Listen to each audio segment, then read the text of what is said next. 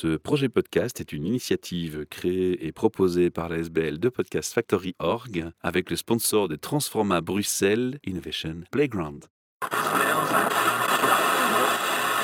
You're listening to the Podcast Factory. Bienvenue pour un nouvel épisode MidoriCast, votre podcast sur les initiatives positives pour l'environnement. C'est un projet qui est produit par la SBL de Podcast Factory, org, un partenariat avec le salon Hope à Namur. Et nous sommes donc ce jour à l'Arsenal à Namur pour le salon Hope qui a lieu le 8 et 9 octobre 2022.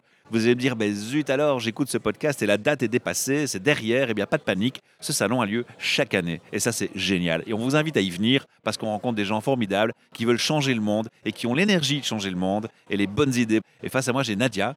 Nadia, enchantée. Merci. Et au-delà du prénom, on va citer le nom du projet que vous défendez, que vous portez avec votre cœur. Oui, alors euh, le projet, c'est Nagen Nature. C'est une marque que j'ai souhaité euh, créer entre mes deux pays d'origine, qui sont la Belgique et la Tunisie. Une belle mixité déjà. Oui, je suis euh, née en Tunisie, d'un papa tunisien, d'une maman belge, mais j'ai grandi en Belgique, très loin de la culture euh, tunisienne. Aujourd'hui, je découvre et redécouvre cette Tunisie qui n'est finalement plus juste le pays de papa, mais qui est aussi le mien. J'ai fait un travail pour me le réapproprier, en allant là-bas sur place, en découvrant la culture qui est, aussi la mienne. C'est riche deux cultures. Hein. Exactement. Mais quand on habite loin de ça, moi j'ai grandi non pas dans un quartier arabophone d'une ville, j'ai grandi dans un petit village bourgeois euh, assez éloigné, donc euh, c'était que des Belges à l'école, il n'y avait pas vraiment de mixité. Vous n'étiez pas stimulé à cette Non, non, non, euh, mon père travaillait beaucoup et prenait pas vraiment le temps quand il rentrait, qu'il était fatigué de nous parler en arabe, donc on a vraiment grandi loin de cette culture et on allait que très peu en vacances en Tunisie. Donc j'ai eu une sorte de crise identitaire où euh, je me suis demandé ce que ça signifiait pour moi d'être euh, d'origine tunisienne, en plus euh, bronzée aux cheveux noirs comme je suis, et j'ai vraiment pris toutes les couleurs du côté de papa. Je suis partie en Tunisie pour découvrir mes origines ou les redécouvrir d'une autre façon. Et l'entrepreneuriat pour moi été une excellente opportunité en me disant comment je peux faire pour que cette double origine ait euh, du sens. serve. Exactement. Comme je suis euh, styliste et spécialisée en éco-responsable depuis euh, déjà 99, j'ai fait mon premier défilé de mode, j'avais à peine 17 ans. Et j'ai toujours fait de l'upcycling, ce qu'on appelle aujourd'hui upcycling. Et c'est vrai qu'à l'époque, on se moquait plutôt des personnes qui réutilisaient des vieux tissus. Et je me rappelle, on me disait, mais t'as pas d'argent pour acheter des nouveaux tissus. Cette conscience, on l'avait pas encore. C'est plus que la conscience, c'est de l'ignorance, un manque de curiosité. Les gens avaient un manque de curiosité ça, aussi. Exactement. Et beaucoup de fausses croyances. Exactement. C'est pauvre parce qu'on récupère ou c'est pas propre parce qu'on récupère. exactement. Et puis, c'était pas que un acte écologique aussi pour récupérer des vieux tissus, c'était aussi. Militant. Alors, militant, mais aussi, on trouvait des imprimés qu'on ne fait plus aujourd'hui. Quand vous trouvez des vieux rideaux qui datent des années 50, vous allez vous retrouver forcément avec des imprimés. Euh, oui, exactement. Donc ça, on ne trouve plus, ou en tout cas, il n'y a plus cette touche, ou bien c'est du vintage un peu fake, ce qu'on fait aujourd'hui, mais vraiment l'authenticité de certaines matières, certains motifs. Et euh, c'était ça aussi qui était sympa dans la recherche euh, matière. Est-ce que quelque part, être confronté à justement ce retour à des matières ou des designs qu'on n'a plus vus depuis un long moment parce qu'ils sont plus à la mode, oui. est-ce que c'est pas pour quelqu'un de créatif que je sens que vous êtes, un super stimulus de créativité. Exactement, c'est un challenge extraordinaire. Moi, j'avais l'impression parfois d'être restauratrice. Vous réinventer des tableaux. C'est ça, on sauve des vieux tissus en coupant entre des... Parfois, il y a des trous de mythe, parfois, il y a des taches. Et on se dit, on va redonner vie à une vieille matière. Et, et c'est extraordinaire de la voir continuer et créer une deuxième histoire en touchant une matière qui a déjà eu une histoire, qui a déjà eu un vécu qui a déjà une énergie, qui porte une énergie.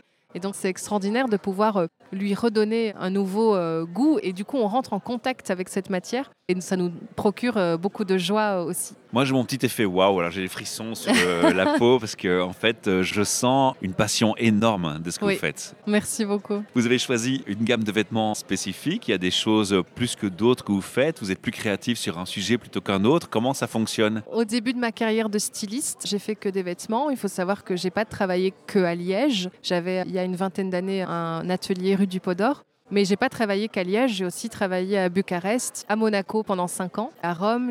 Quand j'ai eu cette euh, envie de redéfinir un petit peu euh, la question identitaire de belgo-tunisienne, en fait, je venais de terminer un travail, ça faisait cinq ans que je travaillais à Monaco.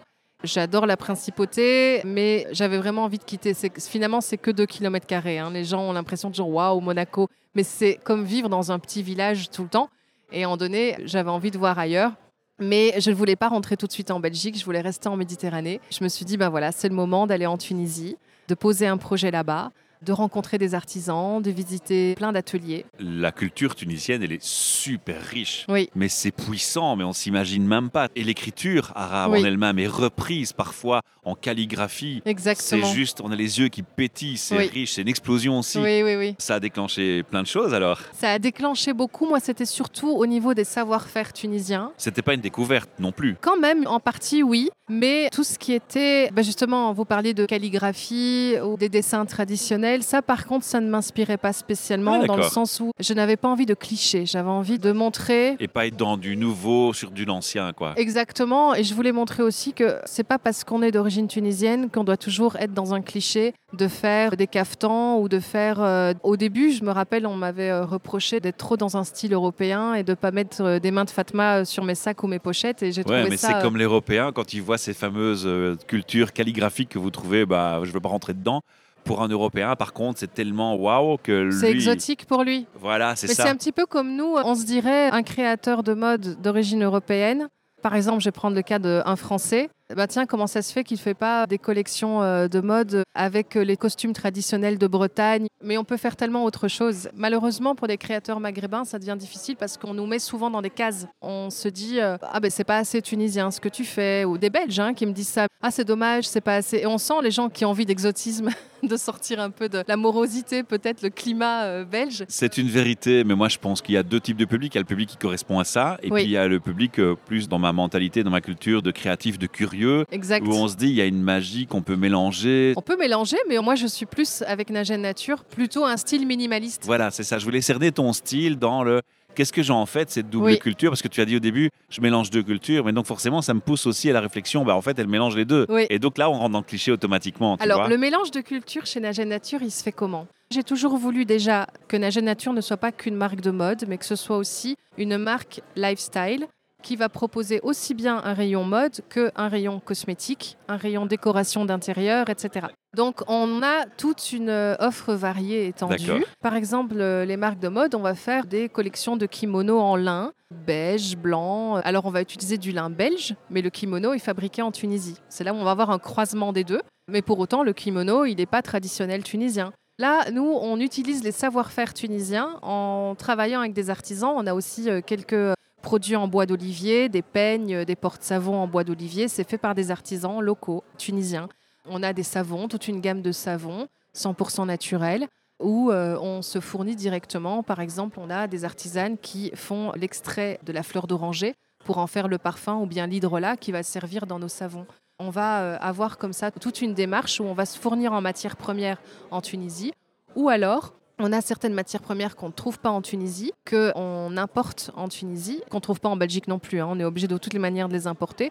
Et on va faire travailler les Tunisiens au niveau du savoir-faire.